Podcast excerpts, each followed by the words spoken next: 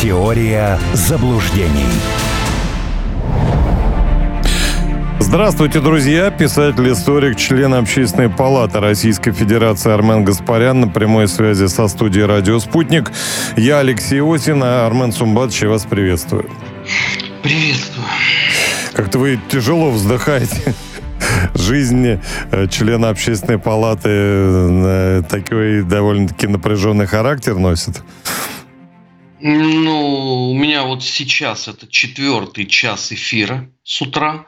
Угу. А потом у меня еще будет. Э, между этим у меня общественная палата. Между этим у меня еще одна область, где почему-то странно относится к законодательству. Ну и куча всего. Э, поэтому я в таком, э, в состоянии тумана. Прекрасно вас понимаю, но мне кажется, уж не сочтите за подхалимаш, вы нужный родине, поэтому уж извините, пожалуйста.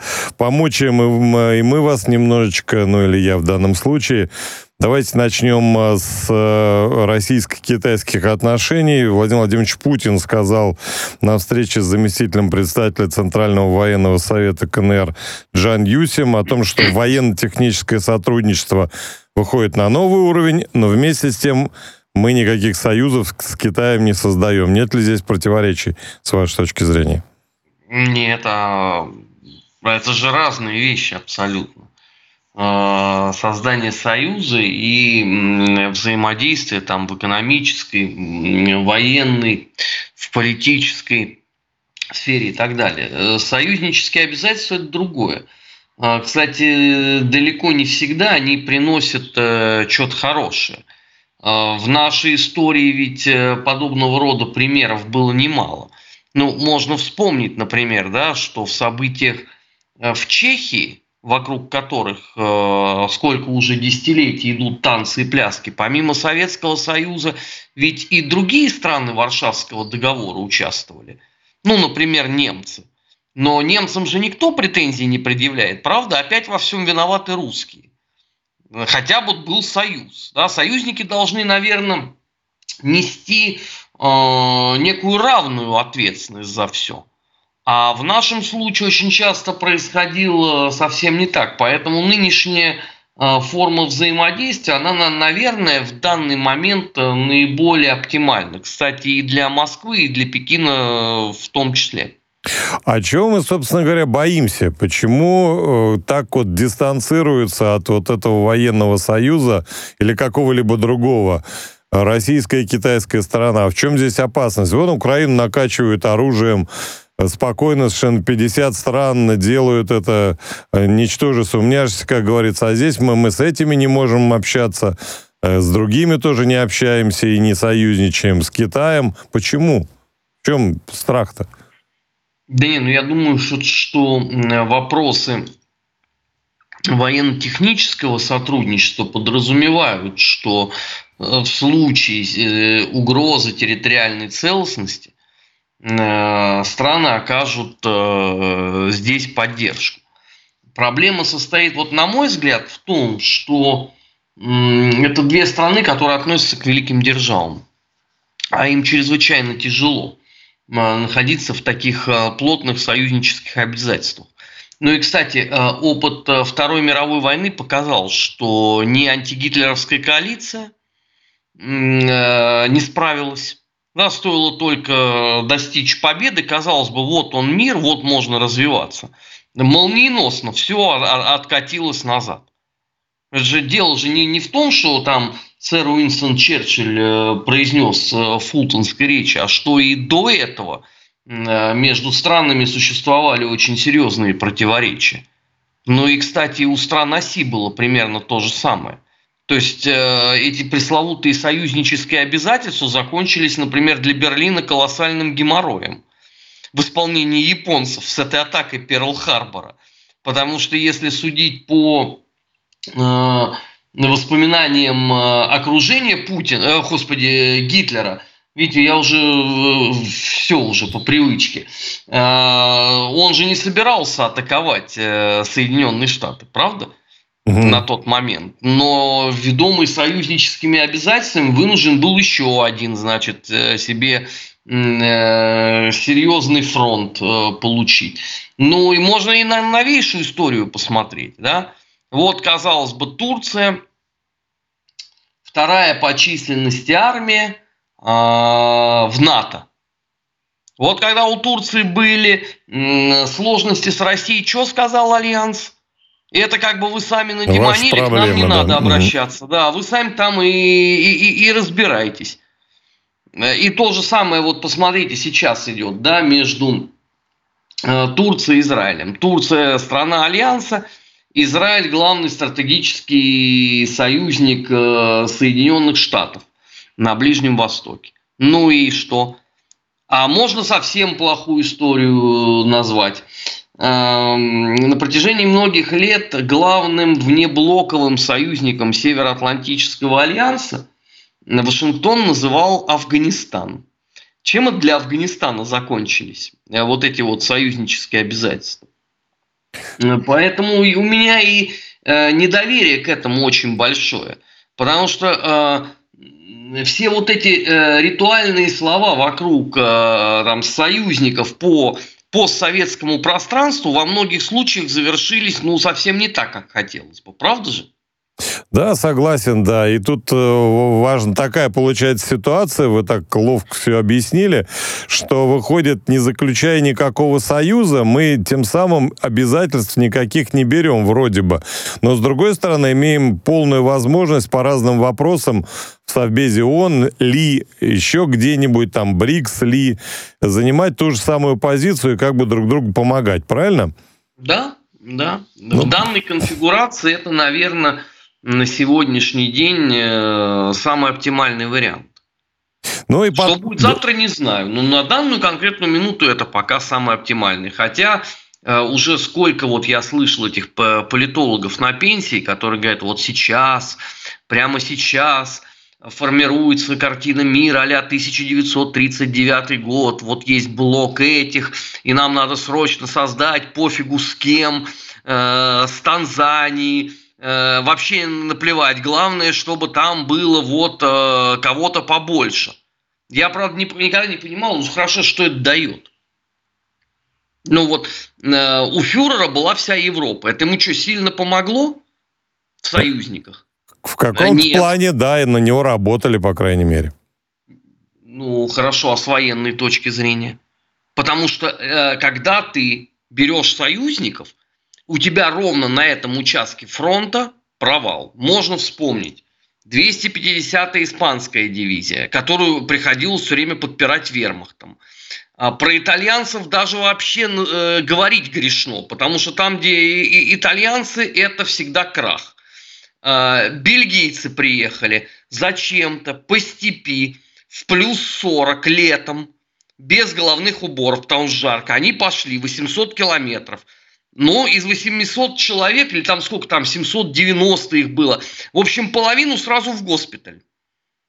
И часть была уже недееспособна. И, э, и можно вспомнить э, Ханжар, который наполовину разбежался, даже еще не доехав до фронта. Ну, просто вот им боснийцам как бы было в подляк куда-то там ехать и воевать. Зачем? Ну, э, Сканденберг можно вспомнить. 800 тысяч пленных э, венгров. Говорят, что этот, столько. Этот вообще отдельная песня венгры и румыны. Этих э, можно было использовать только во время карательных операций, желательно с безоружными, потому что если было что-то с оружием, это были сложности. Ну, э, румыны же так ничего и не сделали с э, одесским знаменитым подпольем. Оказались бессильны. Ну и так далее. Поэтому этот вот союзнический момент – он меня всегда напрягал. Может быть, потому что все мы в детстве читали Булгакова, где написано «союзники сволочи». И чем больше я потом изучал э, Первую или мировую, гражданскую войну, Вторую мировую, я все время убеждался в том, что вот эта фраза, написанная э, штабс-капитаном Мышлоевским на камине, она была, в общем, самой верной.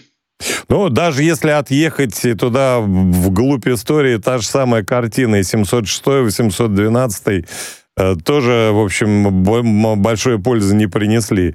Вот те самые, кто присоединялся к нашим ворогам и недругам, да, ведь? Да, абсолютно. Ну да, ну, так... Кстати, э, да, по тем, кто э, присоединялся, тут же можно вспомнить еще и там наших этих всех коллаборационистов. Это же была тоже отдельная боль и печаль некоторых. Э, немцам вообще пришлось расстреливать. Ну, я имею в виду бригады фюрера СС Каминского. Потому что, что они устроили в Варшаве, ну, это даже по меркам Третьего Рейха, ну, это полный вообще беспредел был. Вот, вот самый что ни на есть. Э, поэтому эти все союзники, у меня к этому отношение такое э, достаточно скептическое. Может потому, что и мне на протяжении 25 лет рассказывали о том, что у нас главный союзник это Украина. А Может это, быть, это, кто эти люди, которые вам это рассказывали? Алексей, что значит, кто эти люди? Хочу э, посмотреть в честные всю... глаза, это же ужасно. Ну, а вы, ну, вы что, не помните все эти разговоры, что нам в случае чего есть э, на кого опереться на Украине, на товарища Симоненко, лидера коммунистической партии? А, ну, ладно, да. Вот, видите, вы тоже это все вспомнили. Это, таких же примеров можно много приводить, и они всегда оборачиваются прахом. Я поддерживаю знаменитые слова государя-императора. Два союзника всего есть у России. Ну, сейчас хорошо, сейчас три. Сейчас плюс ВКС. Вот меня вот это союзнические отношения устраивают. Вот надо, чтобы увеличилось, да, там ВКС, да, и так и другие, э, так сказать, рода войск, правильно сказал, хорошо, да, задумался временно. Ну, хорошо, они люди не очень хорошие, прям скажем, наши стратегические не партнеры. Э, ну вот э, свершилось наконец, да, главы МИД э, Большой Семерки сказали, что денежки они нам наши не отдадут. И более того, еще тут же вот то, что до этого не Э, присутствовало в речах, это то, что, э, собственно, э, в, американском парламенте решили все-таки каким-то образом пытаться передать это Украине. Наши, так сказать, устами Дмитрия Пескова и Эльвиры Набиулиной что-то ответили о зеркальных и не очень мерах и так далее. Что ж, неужели решаться все-таки сломать абсолютно свою железную парадигму святости частной собственности чужих денег? пойдут на это. И, кстати, а, да, и, кстати, о чем это говорит? О том, что у самих закончилось, Украину не на что прикармливать или подкармливать. Ну, я абсолютно уверен, что пойдут, э, потому что всю эту хищную пляску затевали явно не для того, чтобы э, просто сделать какое-то заявление и на этом, чтобы все закончилось. Очевидно совершенно, что пойдут. Очевидно, что деньги эти изымут. А, потому что они твердо рассчитывают на то, что никакого будущего в дальнейшем не будет. А, я имею в виду отношений между странами. А то, что Украину содержать надо, тоже понятно. После Израиля ничего не останется даже тараканом. Но это уже все поняли. Потому что расход боеприпасов там э, соответствующий, ну, если вы ковровыми бомбардировками занимаетесь, да, вы просто равняете все это. При том, что я обращаю внимание, а, они еще не начали штурмовать э, вот эти вот подземные э, все лабиринты и ходы кротов Хамас. Это еще так, это пока прелюдия. При этом уже 10 тысяч человек погибло. То есть это больше за месяц. Они убили чем погибло мирных жителей за, полта, за без малого два года СВО. Это тоже надо, извините, уметь. При таком, э, конечно, расходе всего, и при том, что это надо будет потом как-то восстанавливать. И это вот строго, как сказано у Стивенсона, я беру печенку всю, слышите, всю вас здесь не было. Поэтому Конечно, надо что-то же хутору э, передать. Ну, собственно, э, Зеленский же правильно сказал, что очень не вовремя случился Ближний Восток. Ну, с ним просто забыли посоветоваться. Э, вот, а они теперь сидят на бабах. Поэтому, конечно, все будет отжато. При этом, если Россия э, быстренько примет зеркальные меры – то будет истерика. Как раз вот ровно о чем вы говорите. А как это? Э, частная собственность, э, незыблемое право. Мы это все услышим. Но а, э, уже, по-моему, даже вот самые романтично настроенные люди, я им завидую, что они вот за полтора года еще вот этот романтизм сохранили. Но они, когда слушают оценки, которые дают западные политики тому беспределу, который происходит на Ближнем Востоке, они начинают уже прозревать. Это уже неплохо, в принципе. Э, правда, вот э, то, то, что, вернее, как это описывается, меня, конечно, умиляет. А, потому что у меня ощущение, что все вместе, то есть и арабы, и израильтяне, они прям достали э, какие-то пособия по Третьему Рейху, выписали, что им там нравится, и прям э, по ним шпарят. Потому что, конечно, никогда в мировой истории вот так вот открыто не анонсировалась необходимость убийства противника. То есть это все-таки делали завуалированно.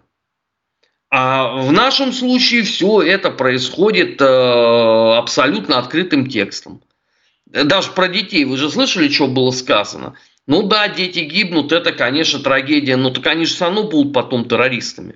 Да, да, ну, да. Ну, там... ну, слушайте, ну до такого даже в Рейхе вообще не додумывались, вот до таких определений. А здесь, пожалуйста, все ежедневно, Э, Причем это, это говорится не где-то там за столом на ушко секретарю, ну, чтобы он просто где-нибудь в книжечку записал, потом через там 50 лет это можно было опубликовать после срока давности.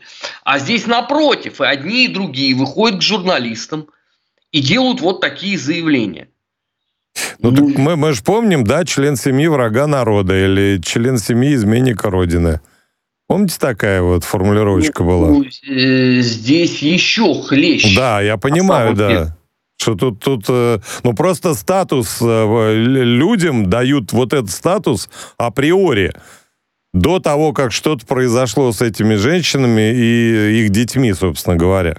А, кстати, вот смотрите, ведь получается-то, если денежки-то отнимут, то выйдет, что репарации мы платим не проиграв, вот так вот? Можно это так оценивать? Такая конструкция у меня родилась. Ну, мы, мы по-любому же должны с точки зрения Запада. Поэтому это нормальная практика. Но, э, с другой стороны, давайте вспомним, э, по итогам Первой мировой мы ведь тоже много чего потеряли. Нам никто никаких денег не предлагал ни за что. Зато э, все, чего можно, у нас э, понаджимали. Причем все. Э, немцы, американцы, японцы, англичане э, с французами. Ну, не первый раз э, в нашей истории подобного рода дивертисмент. Просто это, видимо, та вот цена, очень тяжелая, которую мы вынуждены будем заплатить за, за веру последнего поколения советских людей в то, что наступает мир, дружбы и жвачка.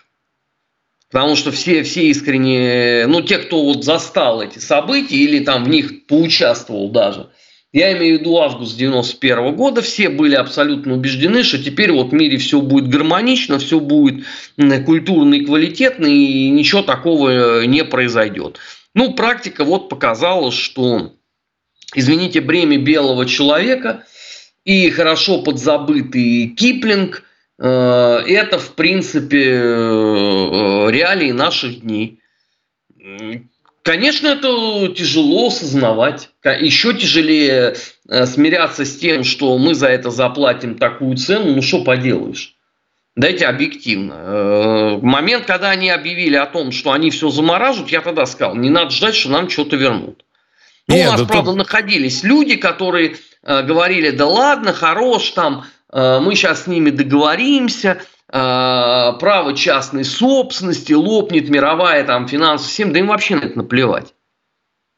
Ну, ну что, ну вот Европа находится в состоянии рецессии, по этому поводу, э, вот, по-моему, больше всех горюют в России, по старой памяти, как они там. Потому что я что-то не вижу стонов и заламываний рук у немецких политиков. Зато мы там с упоением – Будем перечислять, насколько сократился рост промышленного производства в Германии в третьем квартале этого года по сравнению с докризисным, там условно, 19 Это, кстати, показывает, что а, все мы родом из Советского Союза. Вы, Алексей, прекрасно помните, жена, наше любимое развлечение, это мы сравнивали цифры. С 13 а, годом. Конечно. А, и поэтому любой советский человек гордился, что телевизоров 1979 году произведено в 279 тысяч раз больше, чем в 1913. А тогда вообще Конечно. были телевизоры-то вообще? Нет, ну поэтому и цифра такая. Но это же повод для гордости. Тогда не в разы, а на, потому что на ноль-то нельзя делить. Это математики запрещают это делать. Ну, вообще, конечно, забавно. Но вы знаете, э, ситуация это в другом. Ведь, э, так сказать, мы же, э, многие говорят, что проигрываем информационную войну, нам, нам же нужен какой-то позитив. Если у Германии экономика падает, то она не сможет давать больше денег Украине. Поэтому мы так за этим следим. Но вот когда наоборот получается, когда вот газ стоил 2000 там с чем-то за кубометр э, долларов или евро, неважно, да, тогда мы каждый день об этом говорили, а сейчас он стоит вот те самые 400 или даже, может быть, меньше. И мы про это тоже замолчали. Ну, мы, мы, вы же в курсе тонкостей, так сказать, работы э, СМИ и пиара и так далее. Да, это вечная же история. А, потому что, э, к сожалению, у нас э, очень много людей, которые высказываются в средствах массовой информации, не являясь при этом компетентными ни в одной вообще из сфер. А, конечно, когда их э, вот эти вот глубокомысленные прогнозы не сбываются, они на какое-то время уходят в тину – Э, у людей сейчас э, при таком потоке информации память даже не рыбки гуппи, а я не знаю уж кого, инфузории туфельки. И все, а дальше это опять э, по кругу те же самые. Ну, это же вот вся вот эта публика. Я просто напоминаю, она годами толдычила, никакие дроны и квадрокоптеры не нужны. Годами шел вот этот разговор. Ну и так далее но других же нету, поэтому, видимо, пока их там вперед ногами не вынесут с этих ток-шоу, это вот эта э, чепуха э, будет продолжаться. Ну, слушайте, меня больше всего, конечно, э, поражает. Но это как вот в Бразилии все могут сборную тренировать. Тут все внезапно стали, значит, оценивать, э, кто является комбатантом или не комбатантом. Я что только вот не услышал э, по этому поводу какую только э, ереси, при этом э, они ссылаются, а, они параллельно ссылаются на Женевские конвенции, которые с их точки зрения э, святы и незыблемы, а через три минуты они же говорят о том, что эти Женевские конвенции Украина не выполняет. То есть у людей просто откровенное биполярное расстройство. Ну вот они вот что-то услышали где-то, да, вот это модное слово «комбатант». Кого считать, э, на основании чего, это уже не важно.